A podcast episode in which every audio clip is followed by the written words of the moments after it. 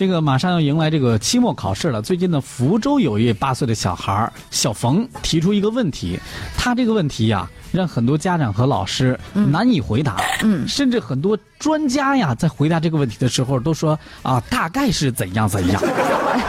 啊，这怎么回事太不好糊弄了。哎，这糊弄不了啊！嗯福州八岁的小男孩小冯，他在学语文课文的时候呢，这个，呃，羿射九日，就是说后羿把天上的十个太阳射下来九个。对啊，其中有一段文章当中提到说，江河里的水被蒸干了。嗯，但是紧接着下一段里边就写的，他趟过九十九条大河，来到了东海边。因此，嗯他就产生了质疑啊。嗯，哎，你说这既然晒干了，那后羿是怎么烫的呢？是不是这课文出错了呢？老师，你来看一下这是怎么回事啊？我没有看懂。哎，这个何女士介绍说，她的儿子呀，在学这个课文的时候呢，在课堂上也提出了这个问题。老师说问的好，哎但是答案是什么，老师不知道。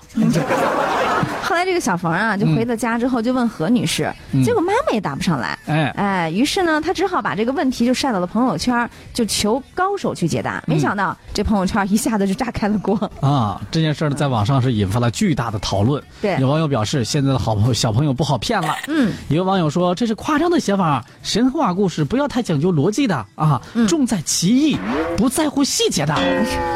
你这对于小朋友来说，你不能这么讲吧。哎，是啊，嗯。一个比较认真的这个李女士啊，也是一位妈妈，她找到了这个《淮南子·本经训》啊，嗯。这里面呢指出，她说这个原文当中啊，趟过九十九条大河，在原文当中是没有这样的一些描述的，嗯。这应该是课文啊，把它改成汉语就是白话的时候给加的，啊。所以呢，她建议何女士啊，给小冯讲解一下原文嗯。啊，到底是怎么回事儿。当然了，还有一派啊，这个这些家长们特别乐呵，嗯，他们说，干了的河不是河吗？干了这是赤裸裸的歧视啊！这干了的河就不是河了，怎么着？歧视我们呢？哎，干了就不能趟河啦？啊，还有家长较真儿呢，说人家腿长怎么了？大河也能趟呢。然后太阳都可以射下来，过个河算什么呀？他用的是神弓神箭啊，整篇都是神话，一切皆有可能的。我觉得一般的父亲都会这么来解答，但是呢，更多的网友啊，尽管说无法对于问题进行作答，但是呢，呃，却都在为这个男孩的质疑的精神去点赞。嗯，嗯对啊。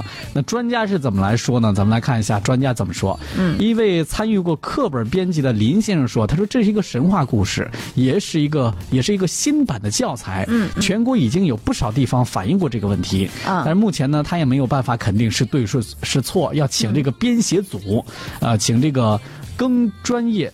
呃，这个什么专家，更专业的一些更专业的专专家和文学专呃文学专家来判断一下。哎，是的，嗯，他说很有可能到明年的时候，这一处课文就会被修改，嗯啊、然后呢会更加的严谨，一些版本会出来，嗯啊，嗯但也有一些专家对这个是有一些质疑或者解释的啊。嗯福州教育研究院的教研员何杰他表示呢，他说，呃，可以用三方面来解来解释啊。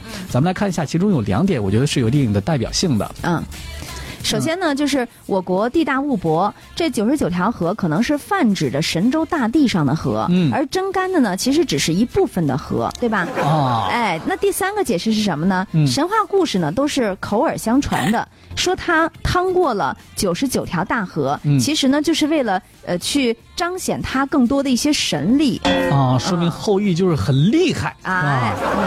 那他也指出，他说这是一处显而易见的矛盾，在阅读的时候呢，家长要引导孩子着重的去感受神话的奇迹，特别是在创世纪神话当中带有一些远古先民的智慧。